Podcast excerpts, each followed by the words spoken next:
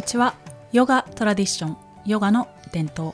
ポッドキャストの時間です。このポッドキャストは私中口智子がさまざまな観点からヨガの伝統についてお話しする番組です。リラックスしてお楽しみください。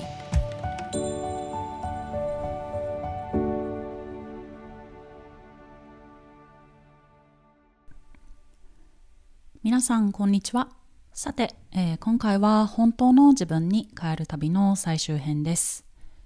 これまではここアシュラム・タントラメラでの例を用いながら伝統的なヨガの哲学をお話ししてきましたが今回は日本やタントラメラでの養成コース参加者の感想を通して彼女たちが本当の自分に帰っていく過程や経験を一緒に味わっていただければと思います。えー、皆さんの感想を読みながら、そうそう、わかるわかると、えー、声が出てきそうになるのですが、えー、各自それぞれ本当に意義深い素晴らしい経験をされているので、同意の簡単の声などを入れずに心を静かにして読ませてもらいたいと思います。ぜひ、瞑想的に一人一人の経験を聞いてみてください。まずは、2021年と2022年の春夏に和歌山市で養成コースを受講して RIT200 を取得された方の感想です。では始めていきます。養成コースで学んだ3ヶ月の間の経験はこれまでの人生、体、自分自身の感情や心の置きどころ、周りの人間関係と私のすべてに影響を与え散らかってバラバラになってしまっていた。自分の中のいろいろなものがいつの間にか優しく紡がれていくような感覚でした。久しぶりに穏やかな自分に会えた時は本当に嬉しかったです。体の面では初めはリラックスの仕方体の使い方が分からず一つ一つのポーズではどうすれば体が楽なのかわからない状態。少しずつ力を抜いていけるようになりそれと同時に自分にも素直になれた。かと思えばその後アーサナのたびに節々が痛くシュリカリヨガもうできないかもと諦めかけていた中いつもなら全身筋肉痛が起こるはずの山登りの後あれ筋肉痛がない。でその後は自然とアーサナ中の痛みもなくなりました。外側が痛くても内側は整っていて見えないところで変化は起こっていること。流れとともに痛みもなくなりいつの間にか心地よくなっていることを実感しました。伝統的な教え哲学アーサナの効果共に学ぶ仲間の存在。和歌山の自然など、すべてが絡み合って自身の中で化学反応が起き、体と同じように自分自身のいろいろな状況が意図せずとも整っていくことは当事者ながらこの世がすごいなぁと思いながら今日までがあります。刑事上学的な観点から学ぶ、全体から学ぶというシュリカリの学びのコンセプトをビシビシ体感した日々でした。正確には恐れから体の表現にブレーキをかけている自分がいたり、無意識にもっともっとと刷り込まれてしまっている脳の繰り返しがあったり、コンディショニングが多い自分に諦めそうになったりと、葛藤とこれまで深く刷り込まれてしまっていた他人の価値観、いろいろな状況も勝手に整ったわけではなく、リラックスできたことでタフな状況を自然に流れていくことができました。シリアスになりすぎず、リラックスを繰り返す。脳は繰り返しが好き。本物の経験で更新していく。シンプルなフレーズが合理的な視点に自分を置いてくれるおかげで立ち止まらず進んでいけています。ありとあらゆる要素が組み込まれている伝統の形を伝授してもらえたことで形を守り伝えていくことなら自分らしく一歩踏み出せると感じています伝統の教えは優しく安全で確実でやっと肩の力を抜いても大丈夫と思いました諦めずに進んできてよかったですはいということですありがとうございました、えー、では次に2019年に RYT200 2021年と2022年に300を学んで RYT500 を取得された方のお話です。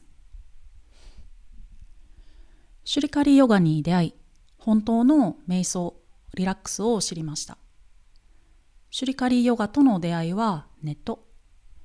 RYT200 養成講座を検索していたとき、たまたまインドの伝統的なヨガという文字に目が留まり、シュリカリヨガ伝統的って何だろうと検索していくと、和歌山でビーチヨガ、高野山リトリートと授業風景も和気あいあいと楽しそうに見え、もうその時点で惹かれていました。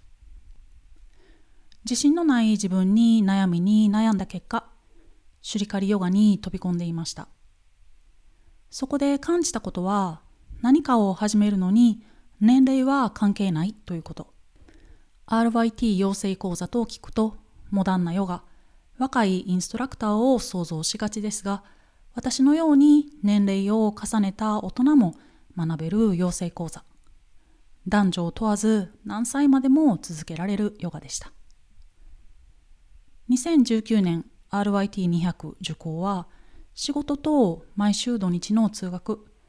正直体力的にも続くか心配でした。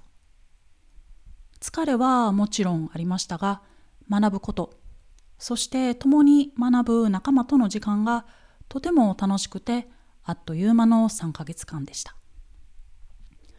受講初日、初めて体験したヨガで感動したことを今も忘れません。年齢や性別関係なくできるヨガだと思います。一生続けていきたいヨガに出会いました。毎週通ううち、心も体も少しずつ変化して、日常では気がつかない呼吸の浅さに気づき、深い呼吸ができるようになってきました。できなかったアーサナも体を痛めることなく、知らない間にできるようになりました。変わっていく自分に気づく頃には、もっと学びを深めたくて、RYT300 の受講を決めていました。コロナ禍で2020年の受講は断念して、2021年から2年にわたって RYT300 を受講して、RYT200 受講時は聞き慣れない言葉や日常馴染みのない哲学の授業でノートを取るので精一杯だった学びも点と点がつながり線となりより理解が深まりました。アーサナも日によって感じ方も違い、体が直感的に動く日もあれば、重く動かない日もある。シャバーサナで感じる体の沈み具合、そんな小さな違いに気づくようになりました。自分の体を部分的、機械的に動かすのではなく、神聖な存在として扱う大切さを知りました。長い年月をかけて身にまとってきた鎧のような恐れやいらないアイデアを一つ一つそぎ落として無になる瞑想を今も学び深め続けています。シュリカリヨガはまさに全体として流れるヨガ。心と体の調和を保つヨガ。私にとってシュリカリヨガの時間は至福のひとときです。自分の心と体を大切に扱う時間。これからもシュリカリヨガとともに生きていきたいと思います。はい、ありがとうございました。えー、では、次に、そうですね、2022年に高野山で RYT200 を取得された方の感想です。では始めていきます。2022年8月、高野山 RYT200 の20日間のコースに参加しました。参加の目的は自分自身としっかり向き合い、自分軸を持つことでした。そんな思いから宿坊での修行をイメージしていましたが、実際に参加してみると、修行という厳しさは皆無で、穏やかで緩やかな日々でした。高野山という自然豊かな聖なる環境で学べたこと、法王院で大家族のように賑やかに過ごせたことは、今までにない貴重な経験となりました。毎日ヨガをするのは初めてだったので、体力的、身体的な心配があったのですが、筋肉痛になることもありませんでした。それはシュリカリヨガがリラックスして自分のペースで行えるヨガだからだと体感しています。また、座学では今まで学んできたことは何だったんだという衝撃を受け、頭は混乱しました。それでもヨガをしている時だけは混乱から解放されたので体の方が先にシュリカリヨガの素晴らしさを感じたのだと思います。高野山での20日間はたくさんのことを感じ、考え、学べたと思う反面、自分の問題が溢れ出てきました。高野山から帰ってからはしばらく内省の日々で自分を整えるべくひたすらヨガを続けました。そして機会があれば、シュリカリヨガのワークショップに参加し、諸先輩と話すことで、徐々にではありますが、自分の中でいろいろなことが整理されてきていると感じています。これからがシュリカリヨガ人生のスタートだと思っています。シュリカリヨガを通して出会ったすべての人への感謝でいっぱいです。ありがとうございます。今後ともよろしくお願いします。はい、どうもありがとうございました。はい、では最後に2022年に高野山で RYT200 を取得してその年末年始にタイのアシュラムで RYT300 の200時間分を受講された方の感想です。昨年の夏小学3年生の息子を連れて高野山合宿 RYT200 に参加しました。密教の聖地である高野山で密教の教えと同じルーツを持つ伝統ヨガであるシュリカリヨガに初めて触れてみてこれまでのヨガの概念がガラッと崩れるように変わったことこれだ私が求めていたものはと思えたことがとても心に残っています。体に重きを置き、アーサナのポーズにこだわることでプッシュしてしまい、インストラクター自ら体を痛めてしまう現代的なアレンジヨガとは真逆で、とにかくリラックスすることが大切であることを教わり、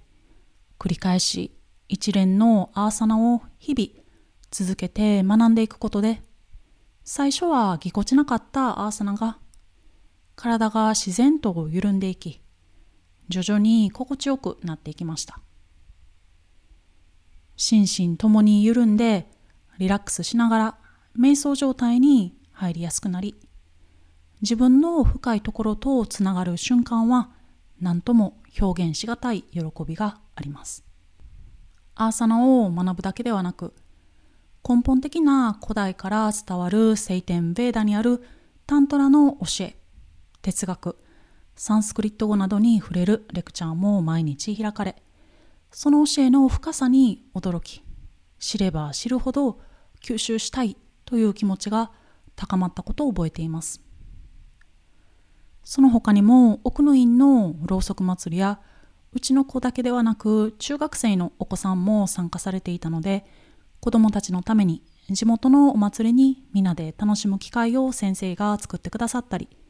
合宿中お世話になった宿坊法王院のご住職副住職さんおかみさんをはじめとするスタッフの皆さんがとても親切でその和やかでアットホームな空気感に包まれて何とも言えない幸福感を得ることができました